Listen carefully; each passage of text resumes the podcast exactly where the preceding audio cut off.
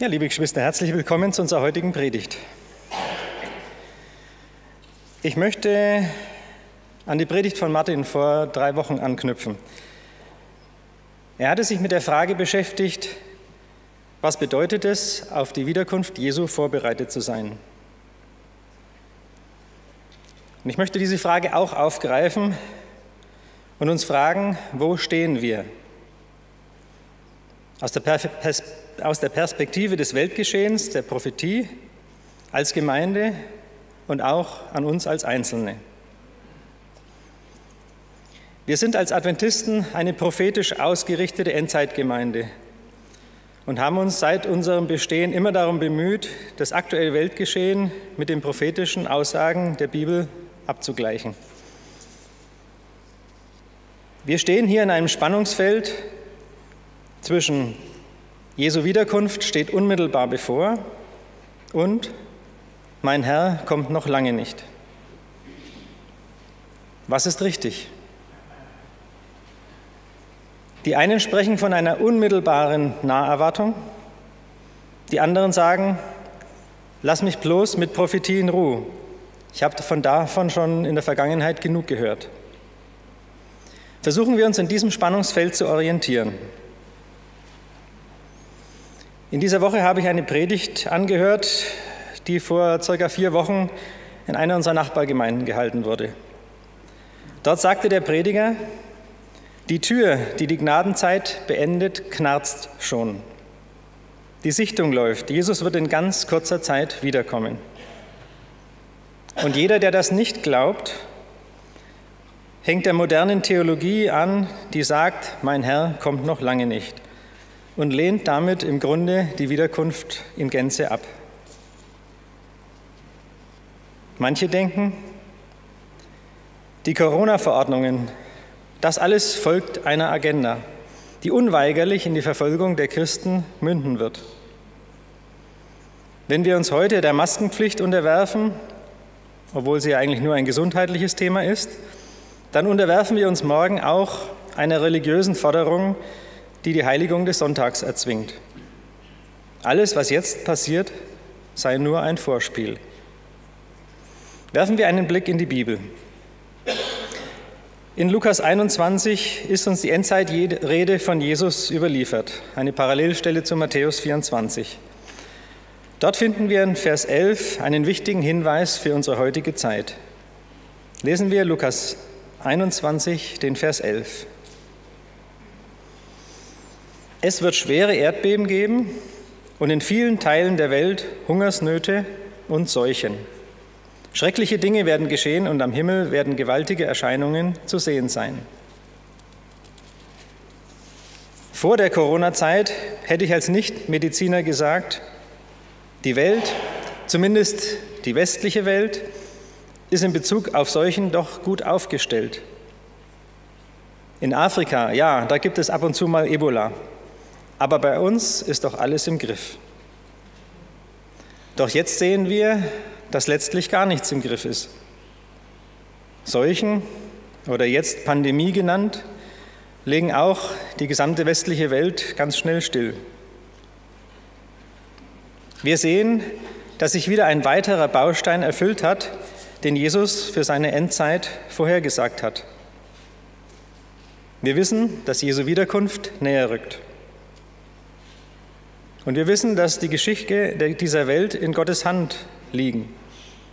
Er kommt wieder, das ist gewiss. Ja, Jesus kann in Kürze wiederkommen.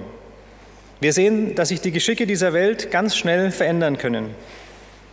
Und besser, Jesus käme heute wieder als morgen. Dann wären wir bei ihm, unserem Schöpfer.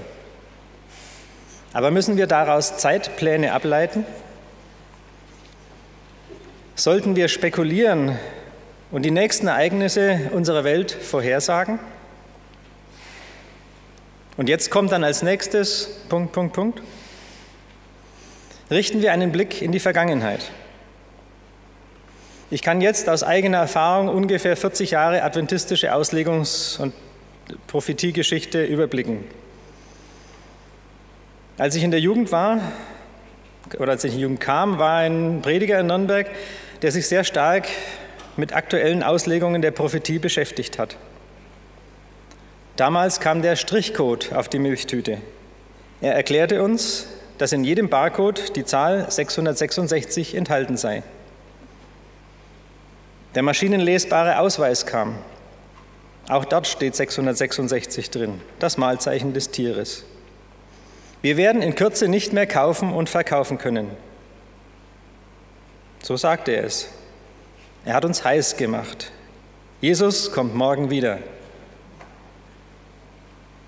Und jetzt sind 40 Jahre vergangen und nichts ist passiert. Im Golfkrieg kämpfte der König des Nordens gegen den König des Südens. Und was ist daraus geworden? 2012 hat ein Prediger aus Südafrika verkündet, aus dem zusammenbrechenden Euro resultiert jetzt das Sonntagsgesetz. Er skandierte damals, Italien wird schon nicht mehr von einem gewählten Präsidenten regiert. Und was ist daraus geworden? Jetzt sagt er die Wiederkunft für das Jahr 2027 voraus. 4000 Jahre vor Christus, 2000 Jahre nach Christus und danach das tausendjährige Friedensreich aus Offenbarung 20. Macht zusammen 7000 Jahre, klingt irgendwie rund und vollkommen. Begründet wird das mit Aussagen von Schwester Weid, die Zeitspannen mit Jahrtausenden wörtlich auslegt. Bogenhofen hat dazu eine gute Stellungnahme abgegeben. Jesus auch, wurde auch von seinen Jüngern gefragt, wann er wiederkommt. Und er sagt zu ihnen in Apostelgeschichte 1, Vers 7, es gebührt euch nicht, Zeit oder Stunde zu wissen, die der Vater in seiner Macht bestimmt hat. Warum wird denn dann so viel spekuliert?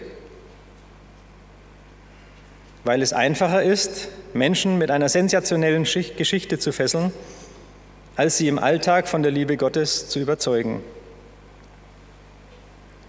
Wenn ich jemandem die Pistole auf die Brust setze und sage, du wirst morgen nicht mehr kaufen oder verkaufen können, weil jetzt der Strichcode auf der Milchtüte ist und ihm sage, dass das schon mit dem Stichwort 666 in der Offenbarung vorausgesagt ist, dann ist es einfach, eine Euphorie zu erzeugen. Kurzfristig ist diese Verkündigung durchaus erfolgreich. Aber langfristig wird die gute Prophetie durch diese Fehldeutung an Fundament verlieren. Genau davor warnt auch Schwester Weid. Sie sagte im September 1891, wir sollten uns in Bezug auf eine bestimmte Zeit nicht in Erregung versetzen lassen. Niemand wird vorhersagen können, wann genau die Zeit kommen wird. Ihr werdet nicht sagen können, dass Jesus in einem, in zwei oder in fünf Jahren wiederkommen wird. Aber ihr sollt seine Wiederkunft auch nicht aufschieben, indem ihr sagt, dass er auch in 10 oder 20 Jahren noch nicht kommen könnte. Weiter sagt sie, warum hat Gott uns den genauen Zeitpunkt nicht wissen lassen? Weil wir keinen richtigen Gebrauch davon machen würden. Gott arbeitet daran, seine Kinder darauf vorzubereiten, dass sie am Tag des Herrn bestehen können. Wenn wir Zeit und Stunde wüssten, hätte das Folgen, die das Werk stark verzögern würden. Wir sollten nicht in Bezug uns auf, eine, uns auf einen Zeitpunkt hin in Erregung versetzen lassen. Wir sollen uns nicht mit Spekulationen über bestimmte Zeitpunkte oder Zeiträume befassen, die Gott nicht offenbart hat. Jesus hat seinen Nachfolgern aufgetragen, zu wachen, aber nicht nach einem bestimmten Zeitpunkt Ausschau zu halten. Seine Nachfolger sollen auf die Befehle ihres Herrn hören, sie sollen wachen, warten, beten und arbeiten, während der Zeitpunkt der Wiederkunft des Herrn näher rückt. Woanders sagt sie, unsere geistliche Erkenntnis wird sich niemals so entfalten, dass wir uns einbilden dürften, wir können die Zeitpunkte oder Zeiträume wissen, die der Vater in seiner Vollmacht festgelegt hat. Immer wieder bin ich vor der Festlegung irgendwelcher Daten gewarnt worden. Das Volk Gottes wird niemals wieder eine Botschaft erhalten, die auf Zeitberechnungen beruht. Wir sollen weder für die Ausgießung des Heiligen Geistes noch für die Wiederkunft Christi den genauen Zeitpunkt wissen. Warum benutzt man dann Angaben von Schwester Weid, um Berechnungen anzustellen, wenn sie doch eindeutig sagt, dass es nie wieder eine Botschaft aufgrund von Zeitberechnungen gibt? Hier liegt ein, doch ein klarer Widerspruch vor und es macht, sich, es macht es unnütz, sich mit solchen Theorien zu beschäftigen. Als Arthur Daniels, späterer Präsident der Generalkonferenz, um 1880 verkündete, der Herr werde innerhalb von fünf Jahren wiederkommen, schrieb Schwester Weid, solche Äußerungen sollten nicht gemacht werden. Sie richten nichts Gutes aus. Versuche nicht, auf solcher Grundlage eine Erweckung herbeizuführen. Lass vielmehr angemessene Vorsicht walten in jedem Wort, das du äußerst, damit Fanatiker nichts aufgreifen können, um eine emotionale Erregung hervorzurufen und den Geist Gottes zu betrüben. Es wird immer innerhalb der Gemeinde immer Gruppierungen geben, die mit fanatischem Eifer Irrtümer feilbieten. Sie behaupten, von Gott geleitet zu werden und geben ein Datum für die Erfüllung noch ausstehender Prophezeiungen an. Satan freut sich, dass sie das tun, denn ihre ständigen Fehldatierungen schaffen Verwirrung und führen letztlich zum Unglauben. In Bezug auf den Strichcode auf der Milchtüte weiß ich heute, weil ich beruflich damit zu tun habe, dass die Zahl 666 darin nicht enthalten ist. Es war also nicht nur eine nicht eingetroffene Spekulation, sondern die Unwahrheit. Mit anderen Worten, wir wurden damals belogen. Sicher nicht absichtlich, sogar mit guter Absicht. Man wollte uns wachrütteln. Aber sind Lügen das Handwerkszeug Gottes? Ich denke, da steckt eher der Feind dahinter. Und wie ist es heute? Nehmen wir an, in ein oder zwei Jahren wäre die Corona-Krise vorbei. Was dann? Was, wenn der ganze Agenda-Fahrplan sich als falsch herausstellen sollte? Ja, wir brauchen als Gemeinde Erneuerung. Aber ist dazu jedes Mittel recht? Weil die Pandemiebekämpfung oft so harsch in der Kritik steht, ein kleiner biblischer Exkurs. Im dritten Mose Kapitel 13 werden uns ansteckende Krankheiten beschrieben und eine Quarantäneordnung erlassen. 3. Mose 13, Abvers 45 lesen wir, der Aussätzige, an dem die Plage ist, soll aber in zerrissenen Kleidern einhergehen mit entblößtem Haupt und seine Lippen soll er verhüllen. Und er soll ausrufen, unrein, unrein. Solange die Plage an ihm ist, soll er völlig unrein bleiben. Er ist unrein. Er soll abgesondert wohnen und außerhalb des Lagers seine Wohnung haben. Seine Lippen soll er verhüllen. Es gab also auch in biblischen Zeiten hoch ansteckende Krankheiten, die eine Absonderung von der Gesellschaft erfordert haben. Und unsere Masken sind letzten Endes auch nichts anderes wie diese verhüllten Lippen.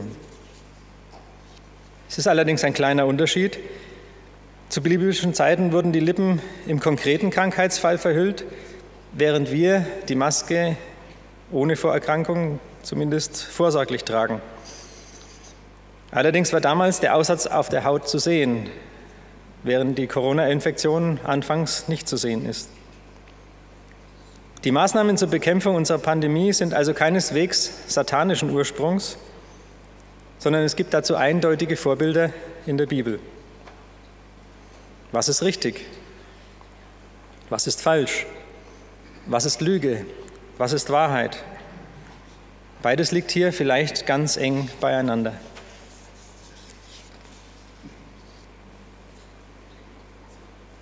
Jetzt haben wir festgestellt, dass spekulative Naherwartung keine Lösung ist. Aber wie, wie, sieht es dann mit der anderen Position aus? Mein Herr kommt noch lange nicht. Lesen wir Matthäus 24, die Verse 42 bis 44. Jesus nimmt in seiner Endzeitrede zu dieser Position Stellung. Deshalb seid wachsam und haltet euch bereit, denn ihr wisst nicht, wann euer Herr kommen wird.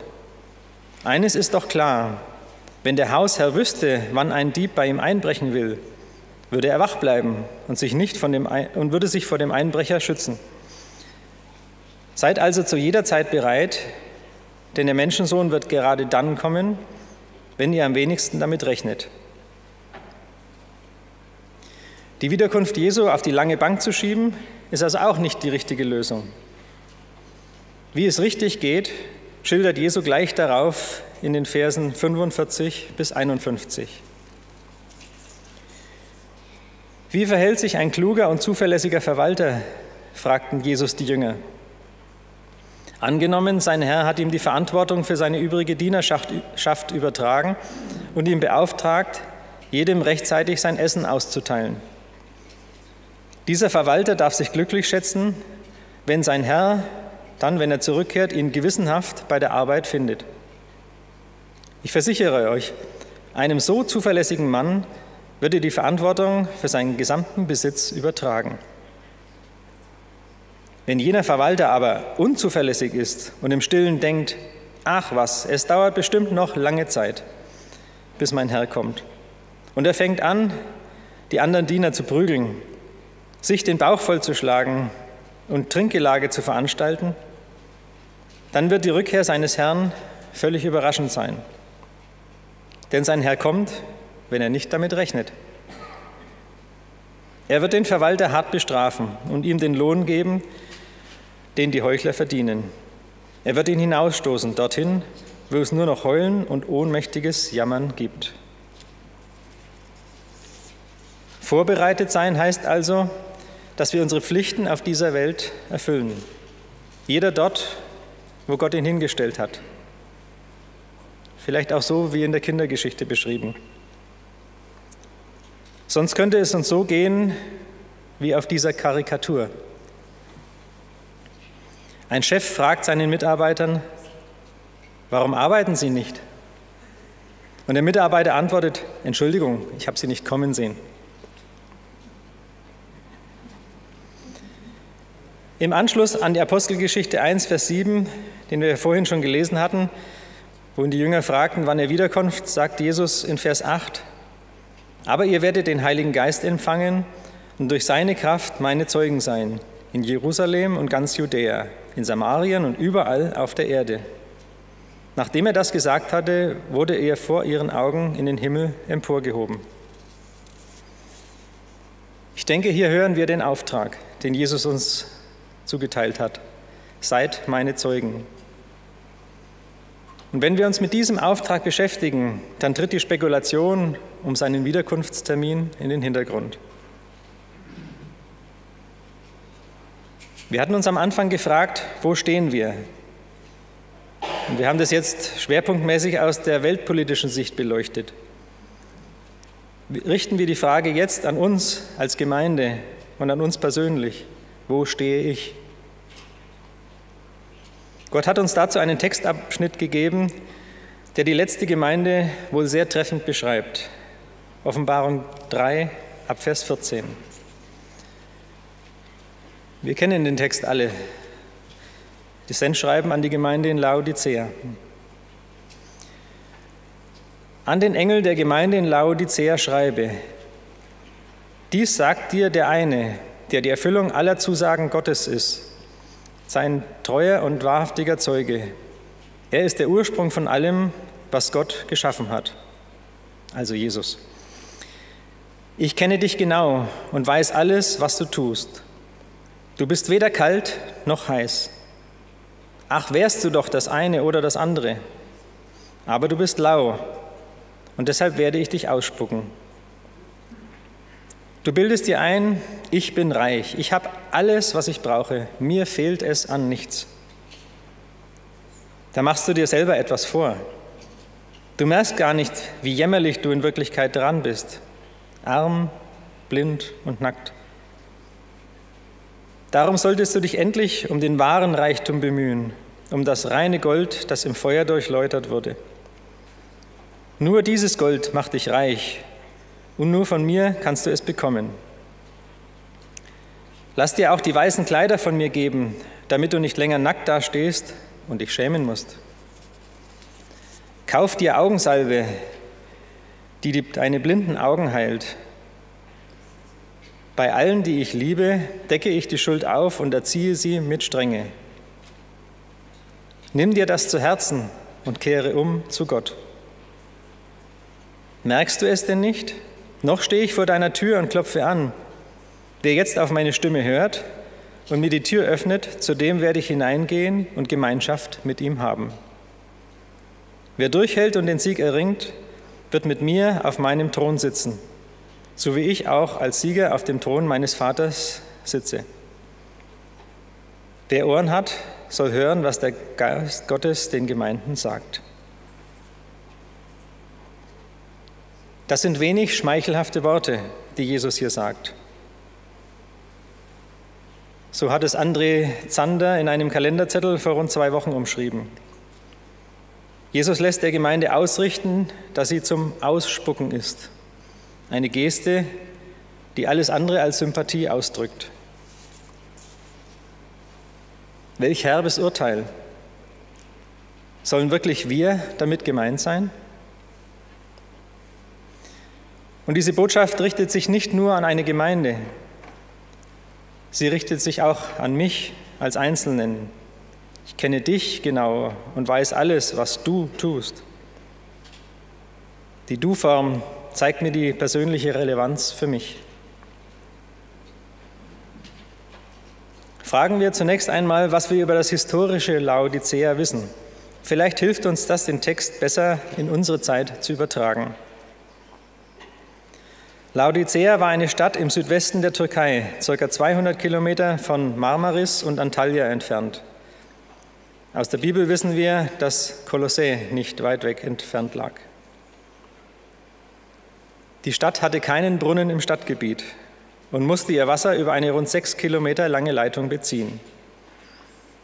Das stammte aus Thermalquellen und war weder erfrischend kühl noch richtig heiß. Da die Stadt an einer üblichen Handelsroute lag, war sie als Handels- und Finanzzentrum sehr wohlhabend. Um ca. 60 nach Christus wurde die Gegend zweimal von Erdbeben heimgesucht. Man schrieb aber Briefe an Rom, dass man für den Wiederaufbau keine Unterstützung benötige und alles aus der eigenen Kasse bezahlen könne. Wir würden heute vielleicht die Wall Street dort verorten. Geld in Hülle und Fülle. In der Stadt wurden Textilien aus einer feinen schwarzen Wolle hergestellt. In Gerichtsverfahren musste ein Beschuldigter schwarze Kleidung tragen und wenn er freigesprochen wurde, so tauschte man sein schwarzes gegen ein weißes Kleid, damit jeder Bürger sehen konnte, wie die Verhandlung ausgegangen war. Die Stadt war auch durch ihre Heilkunst weit über ihre Grenzen bekannt. Dort stellte man zwei Arzneimittel her. Eine Salbe aus Nadenöl gegen Ohrenentzündungen und Tephrafygria für die Augen. Diese Medizin wurde in Tablettenform in die ganze Welt exportiert. Mit Wasser wurde sie zu einem teigigen Brei angerührt und als Paste auf kranke Augen aufgetragen.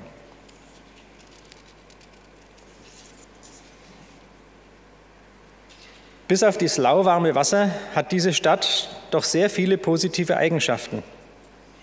Reichtum, schöne Kleider, Medizin. Warum greift Jesus diese guten Dinge der Stadt auf und kritisiert damit seine Gemeinde?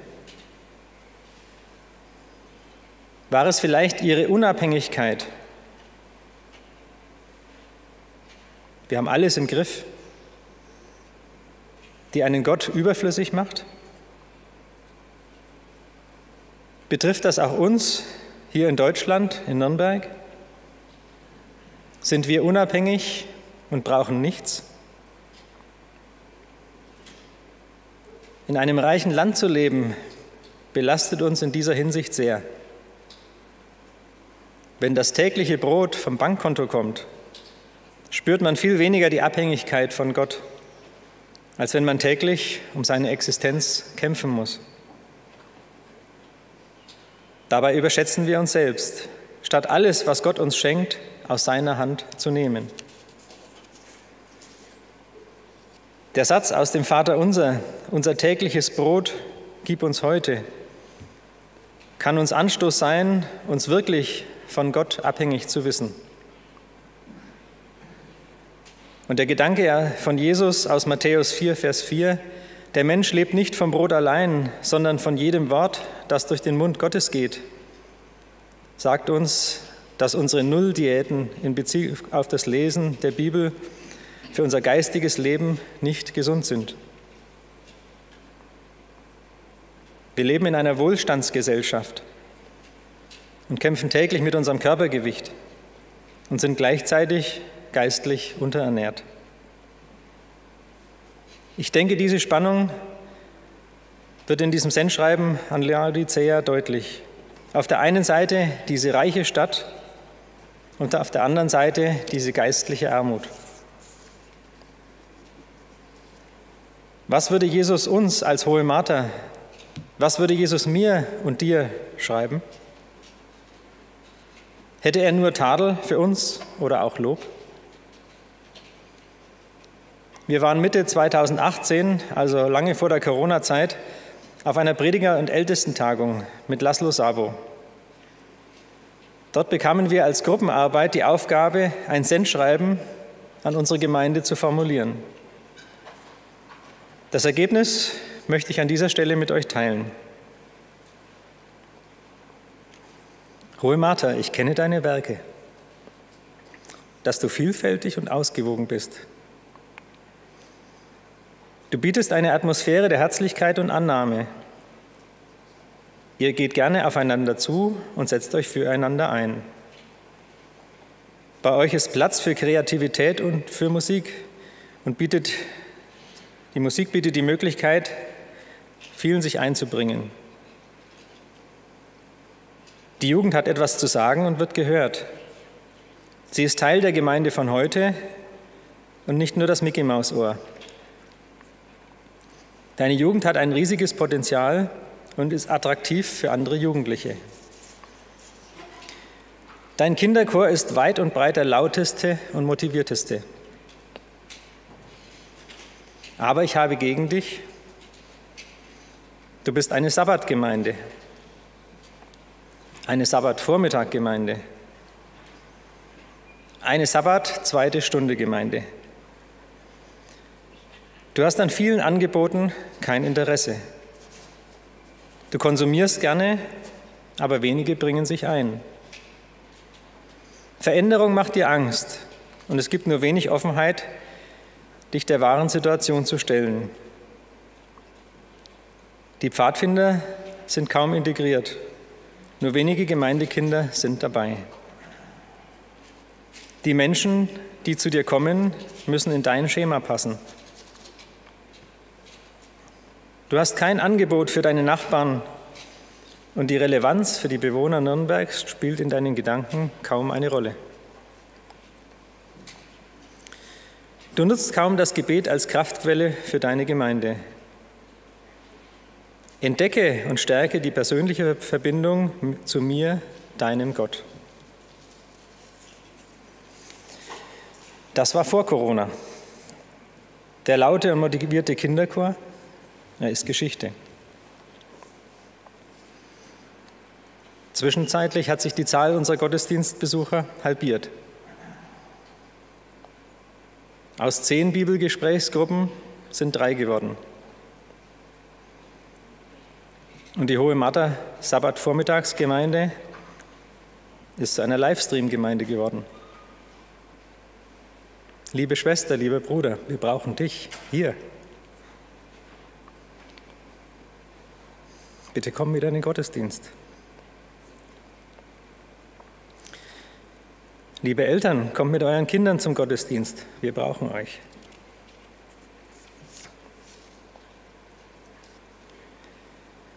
Im Sendschreiben an Laodicea rät uns Gott, drei Dinge von ihm zu kaufen. Reines Gold, weiße Kleider und Augensalbe. Womit sollen wir das bezahlen? Was ist der Preis? Was ist die Währung? Müssen wir eine ordentliche Portion Gesetzeserfüllung auf den Tisch legen? In Jesaja 55 ruft uns der Herr zu: Habt ihr Durst? Kommt her, hier gibt es Wasser. Auch wer kein Geld hat, kann kommen. Nehmt euch Brot zu essen, kommt hierher. Hier gibt es Wein und Milch, bedient euch, es kostet nichts. Warum gebt ihr euer sauer verdientes Geld aus für Brot, das nichts taugt und für Nahrung, die euch nicht sättigt? Hört doch auf mich und tut, was ich sage, dann habt ihr es gut. Ihr dürft köstliche Speisen genießen und euch daran satt essen. Hört mir zu und kommt her. Ja, nehmt meine Worte an, dann werdet ihr leben. Ich will einen Bund für alle Zeiten mit euch schließen und euch die Gnade erweisen, die ich David versprochen hatte.